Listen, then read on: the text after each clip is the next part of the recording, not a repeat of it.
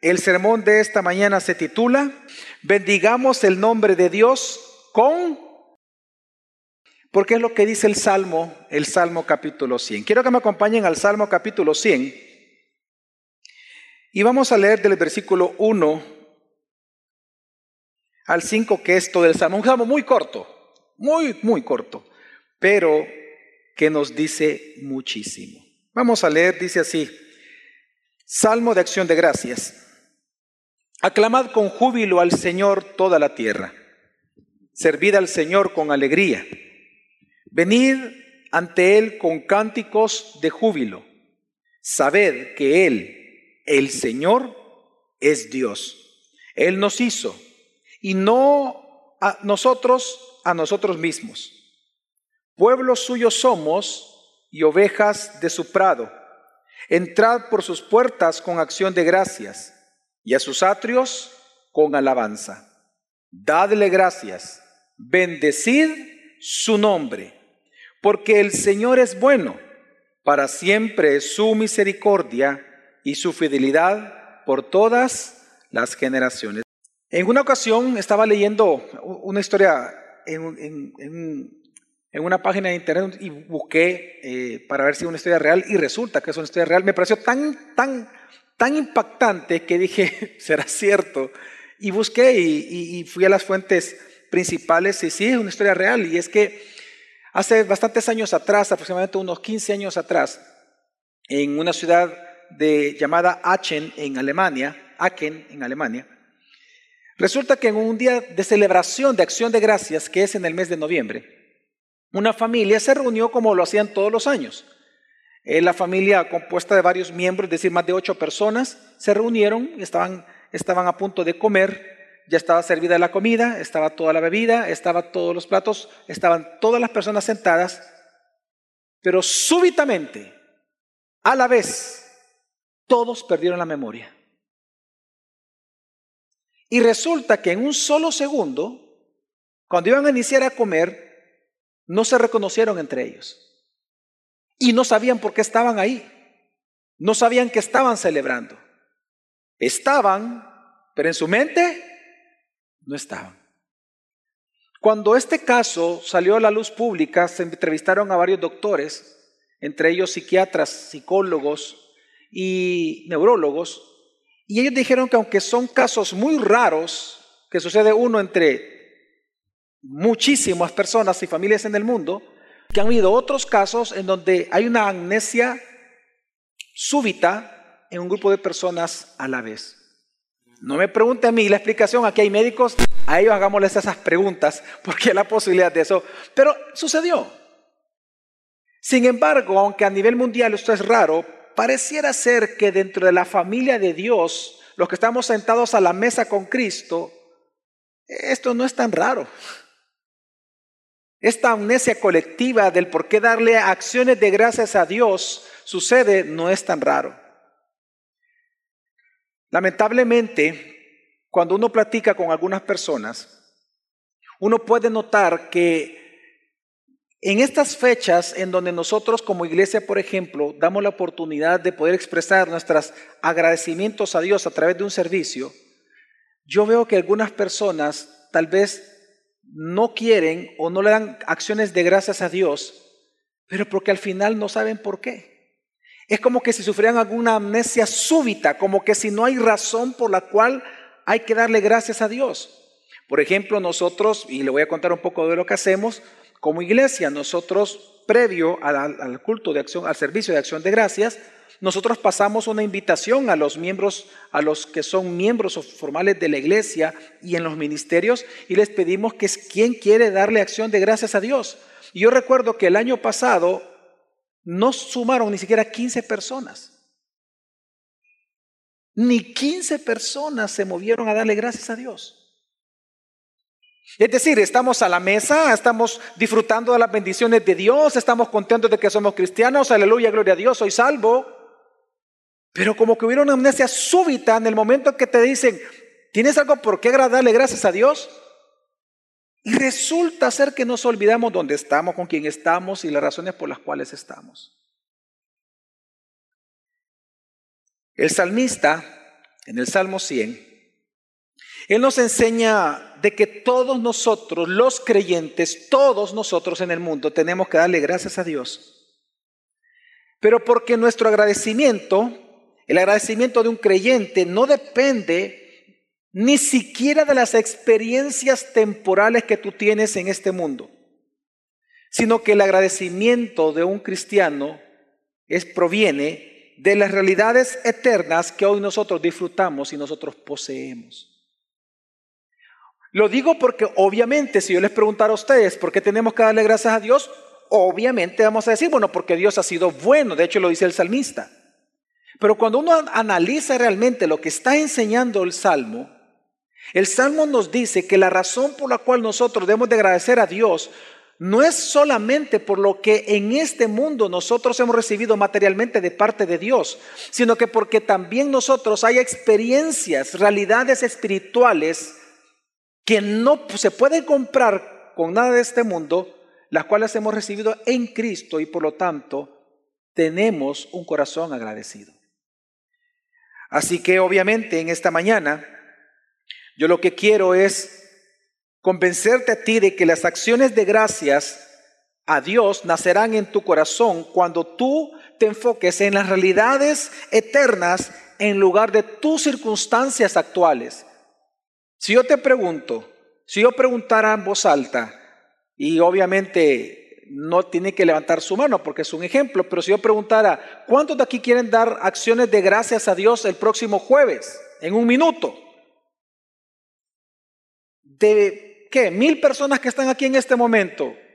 ¿Cuántos levantarían la mano? ¿Uno? ¿Dos? ¿Tal vez los pastores? ¿O los diáconos? No sé. Pero ¿por qué la gente duda?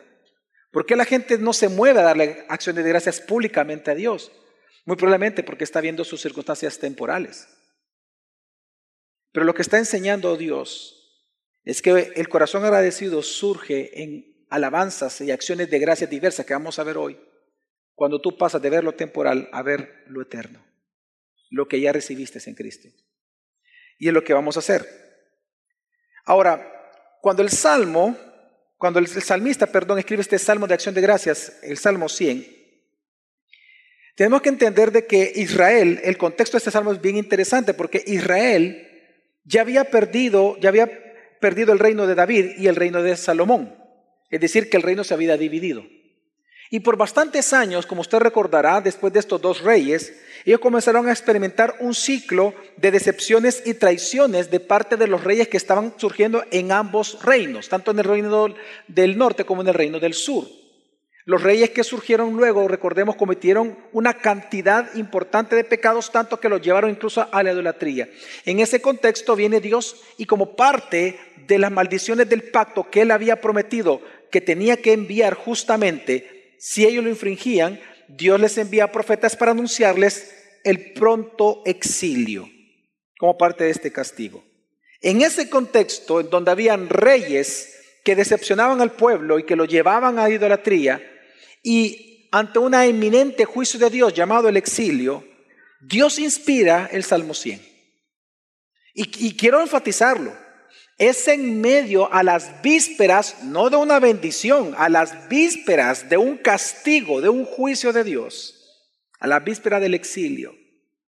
Y con un mal gobernante gobernándolos, Dios les dice que tienen que darle gracias. Es decir, en el peor momento de las circunstancias, Dios les dice, dame gracias. Y, inspira el Salmo 100 para recordarles que el verdadero rey para ellos como pueblo, el verdadero rey de Dios, no son los hombres, sino Dios mismo. Porque Dios es el rey que les gobierna. Dios en este salmo les enseña que Él es el rey que ordena, que los dirige, que los protege, que les provee y que por lo tanto es Dios quien merece acciones de gracia de parte de su pueblo todo el tiempo, en todo momento y en todo lugar. Así que, en ese contexto es que yo te decía que quiero convencerte en esta mañana que las acciones de gracias a Dios nacerán en tu corazón cuando pases de fijarte en lo temporal y comiences a fijarte en el eterno. en Jesucristo. Así que en este salmo de acción de gracias, nosotros vemos que hay dos verdades que el salmista responde ante dos preguntas importantes. En primer lugar, la primera gran parte del versículo 1 al 4, lo que vemos es cuáles son las acciones de gracias que Dios demanda que nosotros le demos a Él porque Él se lo merece. ¿Cuáles son este tipo de acciones de gracias? Y en el, versículo 5, la segunda parte del Salmo, Él nos va a hablar de las razones por las cuales nosotros como pueblo de Dios tenemos que estar dándole acciones o mostrándole con acciones de gracias a Dios que estamos agradecidos con Él. Así que vamos a ver la, eh, primera parte, cuáles son estas acciones de gracias que Dios demanda. Y dice el versículo 1, aclamad con júbilo al Señor toda la tierra. Dios comienza enseñando que la primera forma que Él demanda ser adorado, la primera forma que Él demanda que le demos acciones de gracias es aclamándole con júbilo al Señor. Antes de explicar qué significa eso, yo quiero recordarles una de las enseñanzas más esenciales e importantes que hay en toda la Escritura. Y es que Dios merece ser adorado como Él mismo demanda ser adorado. Nosotros los seres humanos no tenemos el derecho de inventar formas de adoración que Dios no demanda que le demos. Lo digo porque nosotros somos tan astutos en nuestra naturaleza caída, o pensamos que somos tan astutos, que nosotros de alguna manera nos inventamos formas de adorar a Dios en las cuales nos sentimos satisfechos nosotros, pero que posiblemente para Dios son maneras ilegítimas de adoración. Pero el problema es que aunque tu corazón sea sincero en la acción que estás haciendo, si esa acción no es algo que Dios demanda en su palabra, tú estás sinceramente equivocado. Dios merece ser adorado como Él demanda ser adorado porque Él es un Dios santo. Por lo tanto, Él sabe, Él es el que tiene el derecho, la prerrogativa de establecer cómo Él va a ser adorado. Y por eso también parte nos da su palabra. Digo esto porque ahora que Dios viene y, inspira el Salmo 100, en el Salmo 100 podemos ver formas en las cuales Dios demanda que nosotros le demos gracias a Dios. Y tal vez tú dices, no, pero es que yo tengo un corazón agradecido con Dios. Ok, detengamos por un momento. ¿Cómo tú sabes que tienes un corazón agradecido con Dios? Ah, bueno, porque no, porque yo le doy gracias a Dios todo el tiempo. Ok, bueno, te felicito, es un buen paso. Pero tú ya te has preguntado cómo Dios demanda que se le dé gracias a Él. ¿Alguna estás puesto a pensar en eso? Porque Dios sí demanda en la Biblia cómo los cristianos tenemos que darle gracias a Él. Y como lo vamos a descubrir en este salmo, no es diciéndole solo, hey, gracias. Sino que hay, digan conmigo, acciones. Hay muchas, está en plural, acciones de gracias. Y este salmo es una que nos enseña cómo hacerlo. Así que, ¿cuál es la primera acción de gracias que Dios demanda? Y es aclamarlo como? Con júbilo al Señor. La palabra aclamar es gritar, es vociferar. Aclamar se refiere a los gritos de eran los gritos de reconocimiento y de aclamación que recibía un rey cuando entraba a la ciudad. Esa acción de un pueblo de, aclamar a un rey y de gritar lo, lo que este rey ha hecho, ese acto de clamar a este rey es lo que estamos hablando aquí y es lo que está diciendo el salmista. Dios lo que está diciendo que una forma en la cual nosotros tenemos que darle gracias a Dios es aclamándole a Él con júbilo. Es decir, reconociendo cuán grande Él es como rey sobre nosotros. En otras palabras, es decir, que nosotros tenemos que aclamarlo en oración, aclamarlo en cánticos, aclamarlo a nosotros todo el tiempo, con júbilo, en acción de gracias delante de Dios. ¿Por qué? Porque Él se lo merece. ¿O acaso hay otra razón que necesitamos para nosotros darle gracias a Dios? Porque no tiene que ver con las costas temporales, tiene que ver con el eterno. ¿Por qué nosotros tenemos que clamar con júbilo al Señor? Porque Él lo merece.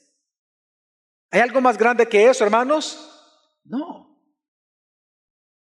Así que la primera forma en la cual nosotros aclamamos, perdón, damos acciones de gracias a Dios es aclamando su nombre. En segundo lugar, dice el versículo 2, servid al Señor con alegría. La palabra servicio es una palabra bien especial en la Biblia, hermanos, que usted, pues yo creo que muchos ya conocen su significado. La palabra servir en hebreo es adoración. La palabra servir es, bueno, literalmente significa labrar, labrar un surco, ¿verdad? Como cuando alguien, eh, cuando el sembrador quiere sembrar la semilla, primero labra la tierra, abre el surco. Labrar la tierra para poder sembrar, esa es la palabra servicio. Pero el sentido que tiene esta palabra es de ministrar, adorar y trabajar. Por eso es que cuando Dios le manda a Moisés, ¿se acuerdan ustedes antes del Éxodo? Manda a Moisés a hablar con Faraón. Moisés le dijo a Faraón, que así dice el Señor, deja salir a mi pueblo para que vaya al desierto y me sirva. La palabra es servicio, pero ahí está hablando de adoración. Así que ese es el sentido fuerte en el Antiguo Testamento y en el Nuevo.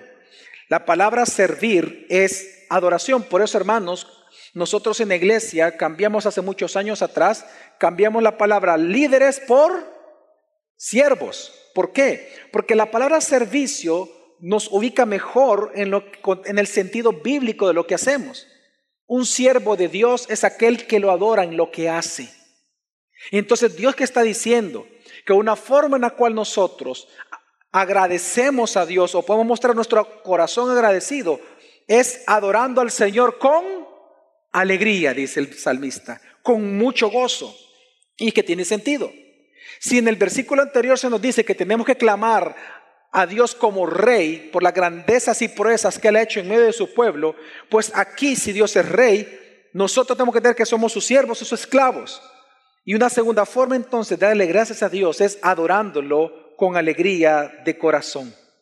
Porque no solamente Dios ve lo que haces, sino la motivación por la cual tú lo haces. Eso lo vemos nosotros en la Escritura, por eso es que la Biblia dice que se nos va a pagar conforme a nuestras obras, pero también conforme a nuestras motivaciones. Así que no solamente es una cuestión de venir por venir, sino que también es venir con un corazón alegre, agradecido, alegre, con gozo. Pero en tercer lugar, ¿qué dice el, mismo versículo, parte B, versículo 2? Dice, venid ante Él con cánticos de júbilo. ¿Qué es venir ante Él? Es venir ante su rostro es venir delante de su presencia, dice con cánticos de júbilo. Es interesante que yo lo voy a leer, lo, voy a buscar, si usted quiere, pues me acompaña en Efesios 5. En Efesios capítulo 5, voy a leer versículo 18 al 20. En la versión que tengo dice, no se emborrachen con vino, porque eso les arruinará la vida. En cambio, sean llenos del Espíritu Santo, cantando salmos, himnos y cánticos espirituales entre ustedes y haciendo música al Señor en el corazón. Y den gracias por todo a Dios el Padre en el nombre de nuestro Señor Jesucristo. Una de las evidencias y de las consecuencias de la regeneración y del nuevo nacimiento es que nosotros los cristianos cantamos a Dios. No solamente cantamos cuando estamos en angustia, no solamente cantamos cuando le estamos pidiendo a Dios su ayuda, no solamente cantamos cuando queremos recibir el consuelo de Dios, sino que también cantamos porque estamos agradecidos. Por eso es que Efesios dice que una vez lleno del Espíritu Santo, un producto de esa llenura del Espíritu es cantarle a Dios, con cánticos, himnos y canciones espirituales pero va a la parte de qué? De dar, versículo 20, vea, de dar qué? Gracias a Dios. Entonces, el salmista está diciendo lo mismo, venid ante él con, con canciones o con cánticos de júbilo. Pero luego también, versículo 3 dice, ¿cómo también nosotros damos gracias a Dios? Saber que Él, el Señor, es Dios. Él nos hizo y no a nosotros mismos pueblo suyo somos y ovejas de su prado. Vamos a, vamos a ver un poco más despacio lo que está enseñando el salmista, porque este es el corazón del Evangelio en este salmo.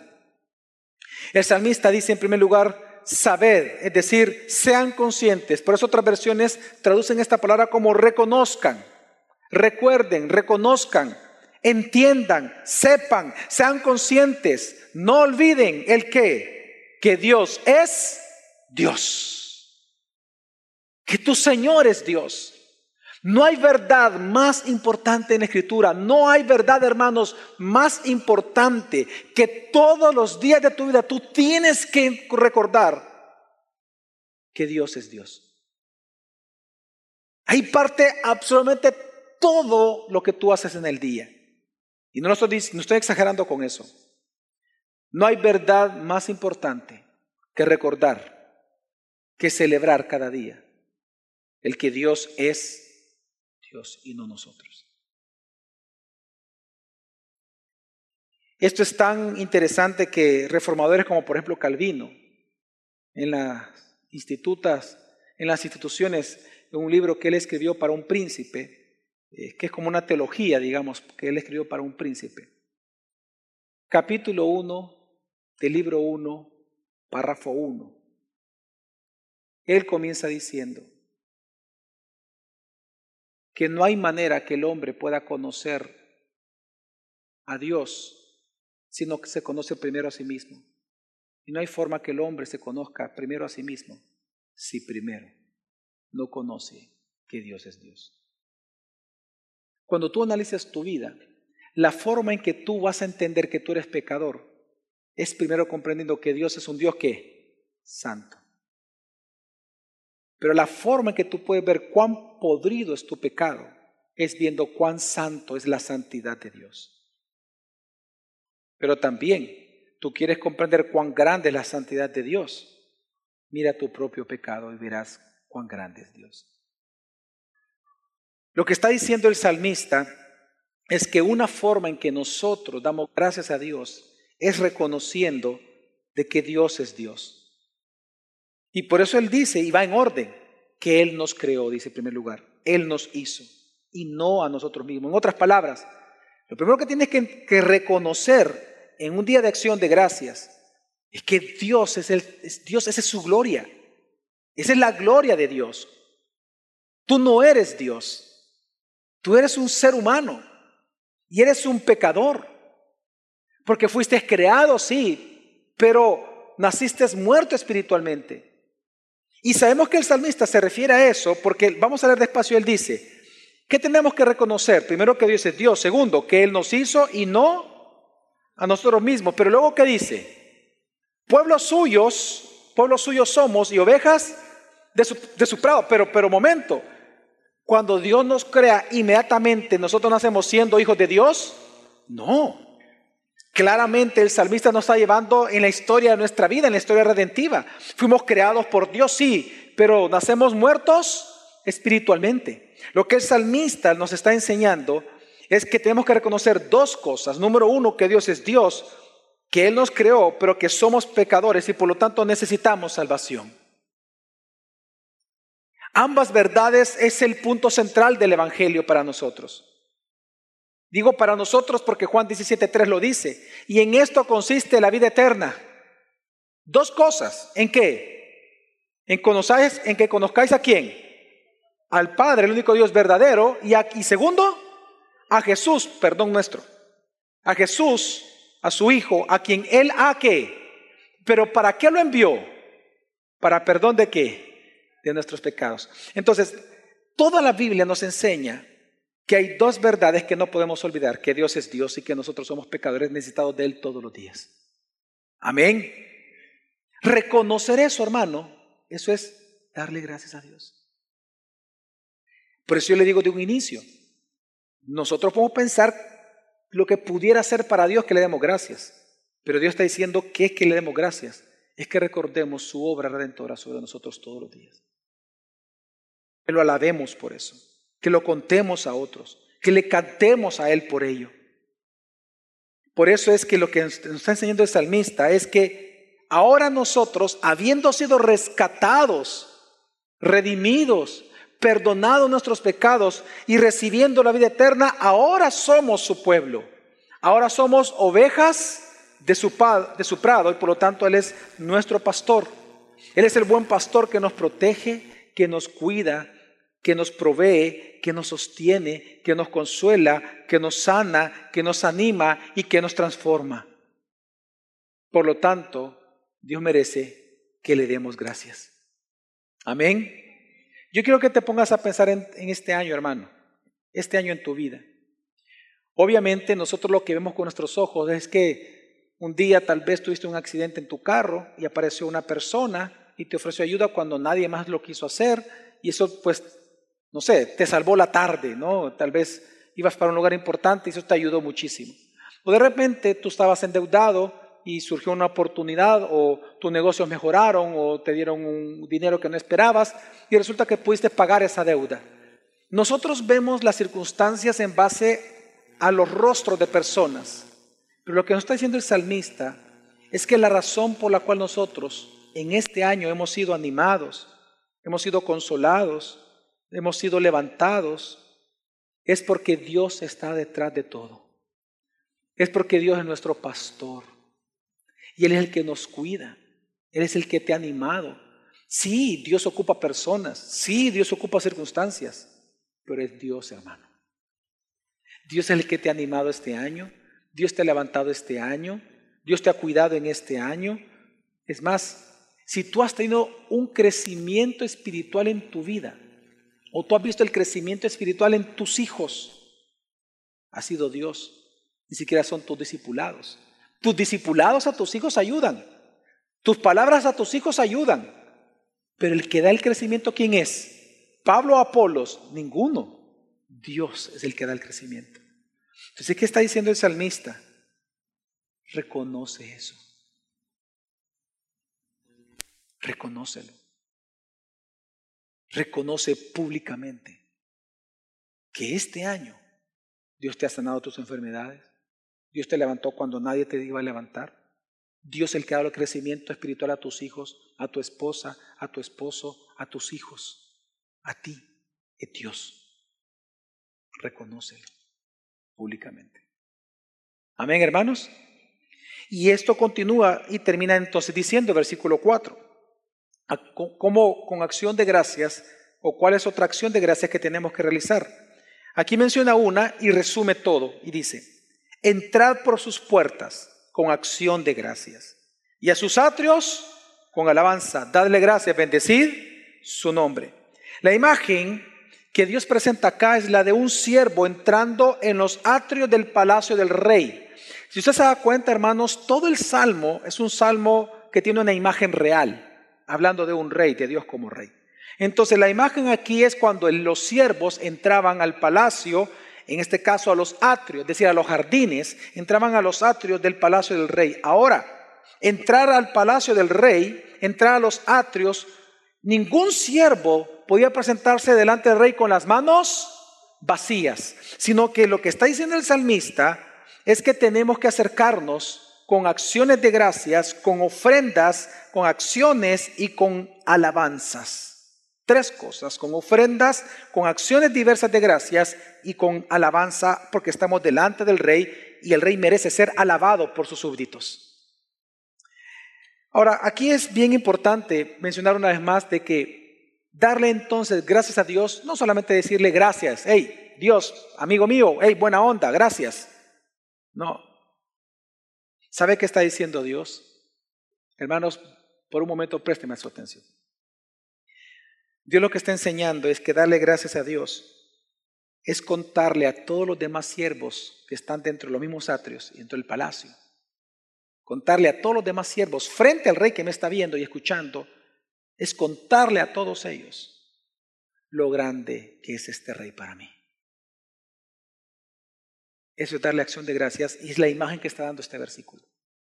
Entrad por sus puertas con acción de gracias y a sus atrios con alabanza. En los atrios es donde se celebraban las grandes fiestas. No era dentro, era ahí, en los atrios. Estamos hablando de un lugar público. Lo que está diciendo el salmista es que cuando tú entras a los atrios de tu rey, del palacio de tu rey, tienes que darle gracias. Y dice una palabra interesante. Tenemos que, ¿qué? ¿Qué dice luego de darle gracias? ¿Qué dice? Alabar o bendecir su qué? Su nombre. ¿Y qué significa eso? Bendecir el nombre de Dios, que es una palabra que todos nosotros leemos en la Biblia, no siempre entendemos su significado. ¿Qué es bendecir el nombre de Dios? Es una expresión que se refiere a alabar el carácter de Dios y sus actos. Es decir, lo que está enseñando el salmista es que cuando tú entras en acción de gracias delante de Dios, el siervo da gracias a Dios alabando públicamente a Dios por las grandes proezas que Él como rey ha hecho sobre nuestras vidas, pero lo hace en el entorno delante de otros siervos del rey. En medio de esa corte real se levanta cada uno y comienza a decir, pues se llama bendecir, decir bien, bendecir, alabanzas al rey por lo que Él ha hecho, por quien es Él, por sus obras y por su carácter. Recuerda que nosotros somos privilegiados. Y eso es parte de las, de las cosas que como creyentes nosotros hacemos. Si usted me acompaña ahí mismo en Efesios, ya que fuimos a Efesios y ya lo ubicó, vámonos otra vez a Efesios. Si usted me acompaña en, en el capítulo 1, no lo voy a leer, pero si usted me acompaña, en el versículo 3 comienza diciendo, bendito sea Dios ¿verdad? En, la versión donde yo que estoy leyendo dice, toda la alabanza sea para Dios el Padre y para nuestro Señor Jesucristo. En otra versión pudiera decir, bendito sea el Dios y Padre de nuestro Señor Jesucristo. ¿Por qué acá Pablo comienza bendiciendo el nombre de Dios? Si usted comienza a leer, él dice, bendito sea Dios, porque en primer lugar no se escogió. Luego dice el siguiente versículo, porque Él nos predestinó para ser adoptados como hijos por medio de Jesucristo. Pero cuando Él dice, bendito sea Dios por esto que Él ha hecho con nosotros, Él explica para qué Dios nos escogió y nos predestinó como hijos. Y dice el versículo 6, para alabanza de la gloria de su gracia.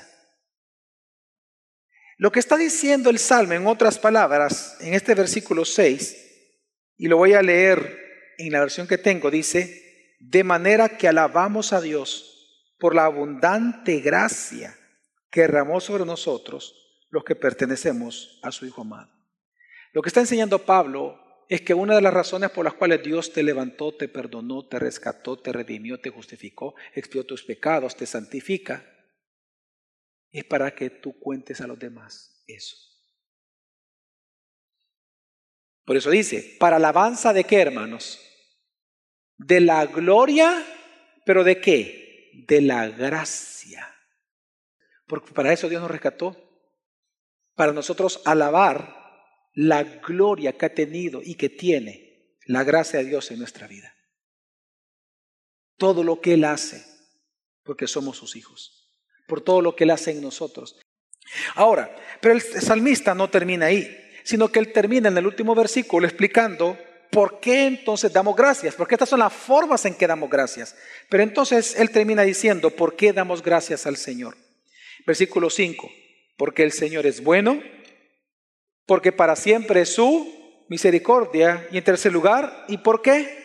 Su fidelidad es por todas las generaciones. El salmista menciona tres razones por las cuales Dios merece ser adorado con acciones de gracias. Y la primera de ellas es porque Dios es bueno. La primera razón por la que debemos de dar gracias a Dios es porque la bondad de nuestro Creador, de nuestro Rey y de nuestro Salvador Jesucristo es para siempre. ¿O no es para siempre el que Dios sea bueno, hermanos? Es para siempre. La razón por la cual tenemos que darle gracias a Dios es porque Él es bueno.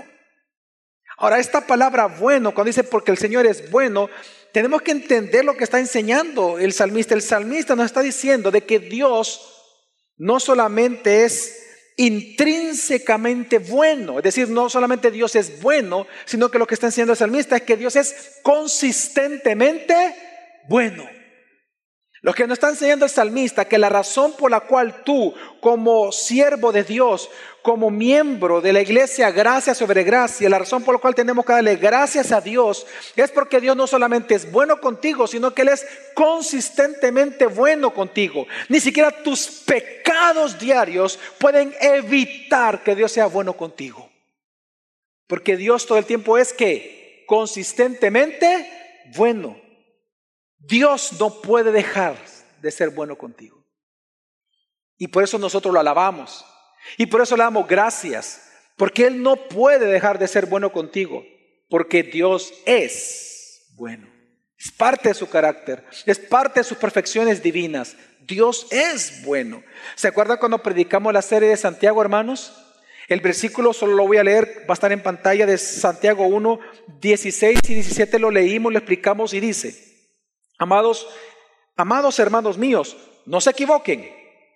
Toda buena dádiva, todo, cualquier cosa. Un, piensa ahorita en este momento algo bueno que usted recibió este año. Material e inmaterial, una buena noticia, una sanidad de enfermedad, un aumento de salario, no sé, algo bueno que usted ha recibido, una buena comida, algo, un, un viaje inesperado que usted disfrutó. Dice, toda buena dádiva que usted reciba, toda, y todo don perfecto, ¿de dónde descienden? ¿Quién lo envía? Dios. Procede del cielo, dice. Específicamente dice, del Padre de las luces, es decir, de todo el universo, las estrellas, en el cual no hay mudanza, cambio, ni sombra de... Lo que Santiago explica es que contrario a lo que vemos nosotros desde nuestra perspectiva en la Tierra con respecto al universo, que las estrellas se mueven, que el sol sale por el este y se esconde por el oeste, que, que camina el sol, que se mueve, a diferencia de lo que nosotros vemos en el cielo, que los astros se mueven, dice Dios, dice Santiago, que a diferencia de los cielos, Dios no cambia, Dios no se mueve. En Él no hay sombra de variación. Dios es bueno, pero es consistentemente bueno en tu vida. Por lo tanto, Santiago es bien claro en enseñarte que tienes que reconocer que todo lo bueno que tú has recibido en este año, una buena noticia, una buena acción, cualquier cosa, no importa que haya sido de, de, la empresa, de tu jefe, de un amigo, de tu hijo, de tu esposo, de tu esposa, de tus padres, de tus hijos, del gobierno, de donde sea. Tienes que reconocer que viene de Dios. Porque Dios es consistentemente bueno. Así que todo lo, que, lo bueno que los seres humanos recibimos en la vida, de Dios viene porque Dios es bueno. Lo que Santiago también aquí y el salmista entonces nos está enseñando cuando dice de que tenemos que darle gracias a Dios porque Él es bueno, es que aunque el hombre sea inestable en esta vida, Dios no lo es. Aunque los hombres seamos divisibles, Dios no lo es. Si el hombre puede llegar a ser malo, Dios no. Él siempre es bueno, siempre ha sido bueno y siempre será bueno. Por eso, Él no es autor de tentación, no hay maldad en Él. Dios es bueno, consistentemente bueno. Es la primera razón. Pero ¿cuál es la segunda razón? La segunda razón es porque para siempre es su misericordia. Hermanos, la palabra misericordia en hebreo es una de las palabras no solamente más hermosas de verdad, sino que es una de las palabras que mando describen el amor de Dios para nosotros. La palabra es Gesed. Esta palabra en hebreo Gesed se refiere a que Dios es fiel a su pacto siempre. La palabra Gesed se traduce muchas veces como amor filial de parte de Dios. Lo que está diciendo el salmista cuando dice que la segunda razón por la cual tenemos que darle estas diversas acciones de gracias a Dios es porque Dios nos ama. Dios te ama y Él se mantiene amándote a ti todo el tiempo porque Él es fiel a sí mismo. La palabra Jesús nos dice que la razón por la cual tenemos que darle gracias a Dios es porque Dios nos ama con un amor que es fiel eternamente. Es un amor inagotable, es un amor fiel en sí mismo. Y es por ese amor fiel que nosotros podemos confiar en Dios. Ese amor fiel de Dios es lo que hace que tú y yo cada año, cada día, cada segundo que nosotros pecamos y confesamos nuestros pecados bajo la o por sobre la obra de Cristo, entonces nuestros pecados son perdonados. ¿O acaso se nos ha olvidado que dice la escritura que porque Dios es fiel y justo lo leímos en la primera carta de Juan la semana pasada que porque fiel y justo cuando confesamos nuestros pecados, nuestros pecados son que perdonados. Cuando dice la Biblia que Dios es fiel, hermano, está diciendo que Dios en su amor, Él es fiel con nosotros de tal manera que todo lo que Él ha prometido en su pacto, en este caso en Cristo, Él siempre lo va a dar. Y yo creo que una razón grande por la cual tú puedes darle gracias a Dios y debes de darle gracias a Dios es porque tú, habiendo pecado ayer, hoy en la mañana, todo el año, todas las veces que tú has ido a pedirle perdón a Dios confesando tus pecados, ¿qué ha hecho Dios? Te los ha perdonado. Y es lo que está en el salmista. Por eso, dale gracias a Dios. Porque no solamente tiene que ver con las cosas materiales, con lo eterno. Y hoy el salmista nos está llevando de lo material, de lo temporal, ¿a qué? A lo eterno. Una de las razones principales por las cuales debemos darle gracias a Dios es porque, porque Dios es fiel y justo. Sus pecados son perdonados. Y yo quiero recordarte lo que dije la semana pasada, porque por cierto, esta semana un joven me lo preguntó. La semana pasada yo dije de que el perdón aplicado de Dios para tu vida no es un acto de misericordia, es un acto de justicia. Y el, joven me dijo, pastor, ¿me puede explicar mejor eso? Porque no, lo entendí mucho y, y se lo voy a explicar. Le dije, mira, cuando Dios perdona los pecados, la palabra perdón es un término legal. Ahí está Dios como un juez, la figura de un juez. El juez, hermanos, pensemos en los jueces humanos. La función de un juez, ¿cuál es? ¿Encontrar al inocente? No. ¿Encontrar a quién? al culpable y condenarlo. Esa es la función de un juez. La ley asume que todos nosotros ya somos, no, la ley asume que todos nosotros somos inocentes. El juez está para identificar mediante las pruebas quién es el culpable. La función del juez no es tener misericordia, esa no es la función de un juez. La función del juez es impartir justicia. Por eso él busca culpables, él no busca inocentes. Pero cuando no encuentra culpabilidad, ¿qué hace el juez? Asume inocencia. Pero asumamos que encuentra un culpable y el culpable paga la condena. Oiga, paga la condena. Al final, ¿qué tiene que hacer el juez si él es justo? Una vez termina la condena, ¿qué tiene que hacer el juez con esa persona? Dejarlo libre. Una pregunta, ¿significa cuando lo deja libre que esa persona nunca hizo nada? ¿Él es inocente? No. Él fue culpable, pero ahora ha sido que justificado porque ya no lo es, porque ya se pagó la deuda. ¿Me voy a entender, hermano? Entonces el juez declara no culpable. Ya estuvo, puedes salir, ya cumpliste la condena. El perdón es un término legal. Dios no perdona sobre la base de cualquier cosa, pasando por alto su justicia. Dios no, Dios no te perdona porque tú sos bueno, porque tú no has hecho nada. Es decir, Dios perdona porque la paga por tu podrido pecado recayó sobre el Cordero Santo. El Cordero fue inmolado. Hubo una paga. Alguien murió por ti porque la ley dice que el pecador debe de morir. Pero alguien murió por ti. Jesús derramó la sangre por ti. Él expió tus pecados. Expiar no es borrar, expiar es los cubrió. Tú eres culpable de pecado, pero porque la sangre los cubre, el juez justo ve la sangre y te declara entonces justificado. No inocente, justificado. Es decir, que ha sido encontrado pecador, pero como alguien pagó la deuda por esos pecados, hoy es libre, sal. Ya no eres culpable porque alguien pagó por ti. El perdón es un acto de justicia, no es un acto de misericordia. Porque si decimos que es un acto de misericordia, significa que no requiere ningún sacrificio, que Dios es injusto, Dios hace el del ojo pacho, para no ver tu pecado. No. Ahora, ahora, lo que sí también dije fue lo siguiente. El hecho de que Dios provea al Cordero este sistema de perdón, que Él provea a su Hijo como el Cordero y que reciba la muerte de su Hijo como sacrificio perfecto, eh, todo este sistema de perdón para nosotros, eso sí es por misericordia, porque tú y yo nunca mereceríamos ser salvados por Dios. Si Dios nos salva, es por misericordia. Entonces, ¿qué está diciendo el salmista? Que la segunda razón por la cual tú debes darle gracias a Dios es porque para siempre es su misericordia. Y tú lo experimentas cada día cuando tú vas a confesar tus pecados. Él no te perdona cuando tú confiesas tus pecados diarios. Él no te perdona porque tú estás sirviendo en la iglesia. Él no te perdona porque sacaste a tu mujer a cenar y tenías 10 años de no sacarla.